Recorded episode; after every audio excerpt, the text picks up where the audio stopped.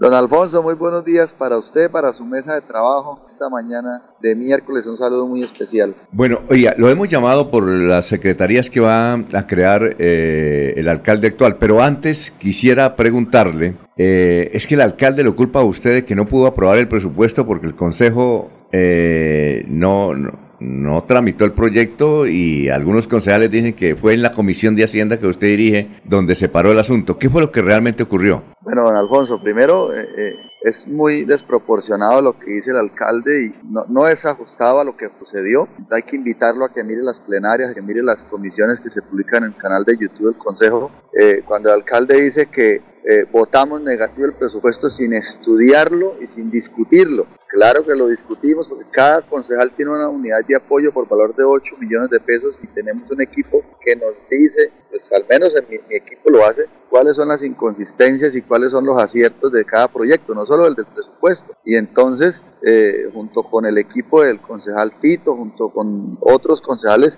llegamos a acuerdos en donde encontramos que el presupuesto para la vigencia 2024 tenía serias inconsistencias, como mal calculada la proyección de recaudo. Eso no, no, no, no puede pasar que le hagan al, que le hagan al, al próximo alcalde un daño eh, calculando la proyección de recaudo de los ingresos de libre destinación, pero además de eso algo muy, muy eh, cruel para la ciudad Don Alfonso es que el presupuesto 2024 le estemos entregando 45 mil millones de pesos a Metrolínea. Eso es una desproporción cuando hemos venido criticando durante mucho tiempo que Metrolínea ya no sirve, que Metrolínea no funciona. Hoy solo hay, antier habían 17 buses, hoy ya solo hay 16, don Alfonso, porque en el norte hubo un bus que tuvo un accidente y fue inmovilizado por, por la dirección de tránsito porque hubo, hubo herido en el accidente de tránsito. Entonces ya no hay 17, sino hay 16. Entonces no le podemos entregar 45 mil millones a una empresa que no funciona, que no sirve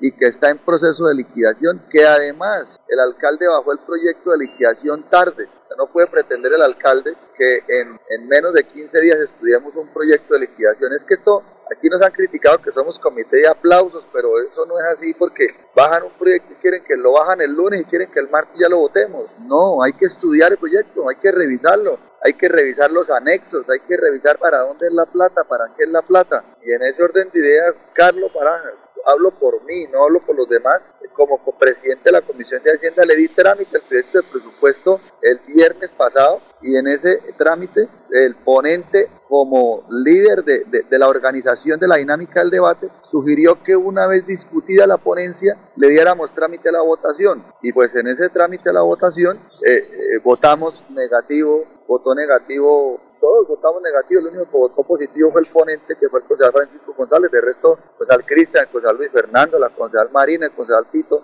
todos votamos negativo. Sí. En ese orden de ideas, pues somos autónomos el alcalde no puede cuestionar las decisiones del Consejo porque somos órganos colegiados autónomos y nosotros no le hacemos caso al alcalde, don Alfonso, ningún consejo le hace caso al alcalde, nosotros somos autónomos en nuestras decisiones y no estamos a merced de ninguna administración, sino estamos a disposición de una ciudad. Y aquí la decisión más sabia para Bucaramanga fue votar negativo el presupuesto para la agencia 2024 y que el próximo alcalde a partir del 1 de enero, el alcalde Jaime Andrés Beltrán, sea el que organice el presupuesto de acuerdo a su plan de desarrollo. Este alcalde lo tendrá que expedir por decreto, que es el presupuesto actual, y de acuerdo a eso se harán los ajustes en coherencia con el plan de desarrollo que tiene Jaime Andrés Beltrán para los próximos cuatro años. Ahora, uh, uh, la otra pregunta es la siguiente. El alcalde dice que presentó ya el proyecto para crear cinco secretarías y 63 nuevos cargos. ¿Ese proyecto tiene que ir a su comisión de Hacienda también? Eso, eso es un proyecto que va a comisión conjunta, en comisión del plan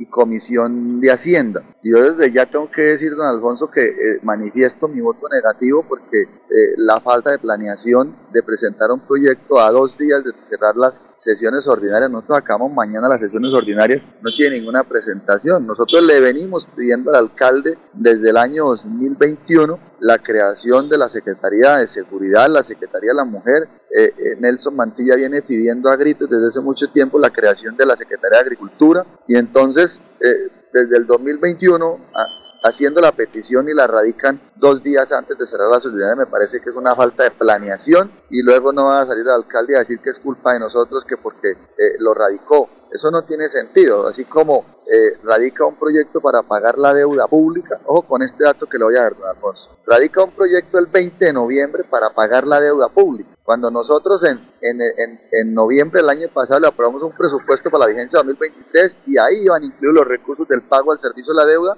y se desproporcionaron en el, en el, en el, en el, en el cálculo de la inversión de los recursos y se quedaron sin plata para pagar el servicio de la deuda. Nos bajan una adición presupuestal por 30 mil millones de pesos para pagar la nómina de la región de tránsito, alrededor de 4.600 millones de pesos para las becas de educación superior, de hecho fui gestor de esas becas en el plan de desarrollo, para pagarla al servicio a la deuda y otros y otras eh, adiciones presupuestales y lo bajan el 20 de noviembre y el 22 de noviembre a las 8 de la mañana amanezco con una carta en la Procuraduría en donde el alcalde me pide, le pide acompañamiento a mis actuaciones. Mm. Y el 21 por la tarde, o sea, un día después de haber radicado el proyecto, el secretario de Hacienda envía un mensaje de urgencia. Esto no es corriendo, esto no es a las carreras. Nosotros necesitamos darle tiempo a los equipos de los hospitales para que estudien los proyectos. Esto no es que radican el 20 a las 8 de la mañana y el 20 a las 5 de la tarde estamos estudiando. Hay que tener responsabilidad con lo que se va a votar. Y le doy otro dato en ese proyecto de adición de los 30 mil millones de pesos, el proyecto 052, que lo estudiamos ayer en comisión, le piden una otra adición por 3.700 millones para Metrolínea. Y mire lo que dijo la gerente ayer, que ni siquiera sabe cuánto vale, el gerente de Metrolínea no sabe cuánto vale el contrato de vigilancia, que esos 3.700 millones para pagar la nómina de Metrolínea y para pagar el contrato de vigilancia. Y dese un paseo por las estaciones de vigilancia, no ve uno un vigilante, y los habitantes de calle están desvalijando las estaciones de Metrolínea para ir y vender el aluminio y todo lo que hay ahí en las estaciones. Entonces, es desproporcionado y yo ayer no podía expresar mi opinión porque soy era presidente de la comisión y no podía hablar, pero ahí escuché al concejal Tito decir que no iba a votar ese proyecto en, plenaria, que vamos a, darle negativo a no darle más plata a Metrolina. Es que a Metrolina no le pueden dar 10 pesos más. Metrolina debe cerrar sus puertas, don Alfonso, y por eso estamos en desacuerdo. El servicio a la deuda hay que pagarlo, claro que sí, pero de resto no vamos a adicionar más plata porque hay unas inconsistencias ahí. Entonces, el llamado a la administración es a que seamos coherentes, a que respeten la institucionalidad del Consejo y a que tengan más planeación en la presentación de los proyectos y a que permitan un cronograma respetuoso para que los concejales estudiemos cada uno de los proyectos que radican. A ver, eh, Freddy. Concejal Barajas, eh, muy buenos días. Hola Freddy, ¿cómo amaneces? Muy bien, muchas gracias. Concejal, mi pregunta va relacionada con el tema del presupuesto. Pues todos los alcaldes salientes dejan un presupuesto para el 2024. Ustedes que son los que conocen qué es lo que está pasando directamente, eh, o sea, ¿cuál es el inconveniente que se está presentando? Porque, como por eso lo digo, todos los que salen dejan un presupuesto. Esa es una primera pregunta. Y si ya lo va a decretar el señor alcalde ese presupuesto, ¿qué puede hacer el alcalde electo Jaime Andrés Beltrán con ese presupuesto si lo quiere modificar? Bueno, el, cada alcalde hace un presupuesto para la vigencia siguiente. En este caso, Juan Carlos Cárdenas debe dejar el presupuesto para la vigencia 2024, donde se posiciona ya Jaime Andrés Beltrán. Eh, ¿Qué pasa con este presupuesto, Freddy? Ya le digo, hay unas desproporciones en el cálculo de los ingresos de libre destinación y hay un tema muy importante que hay que revisar y que espero que el alcalde Jaime Andrés lo revise, es en el tema del impuesto predial eh, por el tema de la actualización catastral que ya se volvió ley de la República.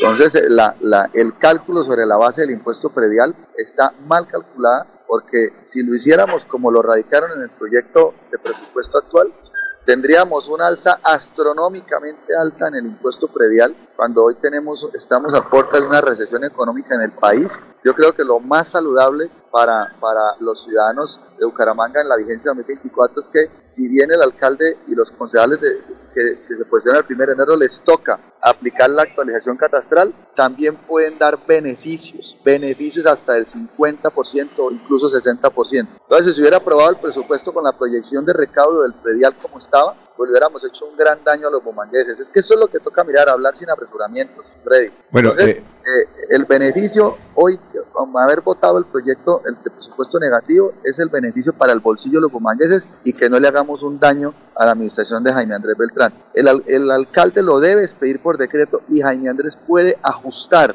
junto con el consejo que se posesiona todos los cambios que consideren necesarios para que tenga un presupuesto ajustado a su plan de desarrollo. Podríamos entonces finalmente titular el consejo no aprobaría proyecto para crear las secretarías que propone eh, Juan Carlos Cárdenas? Eh, yo creo que sí, primero por los tiempos, don Alfonso, no dan los tiempos, mañana cerramos ordinaria y entraríamos a estas, porque yo creo que vamos a hacer unas elecciones extras, pero yo no creo que en extras, yo no creo que ningún concejal se atreva a votar eso positivo.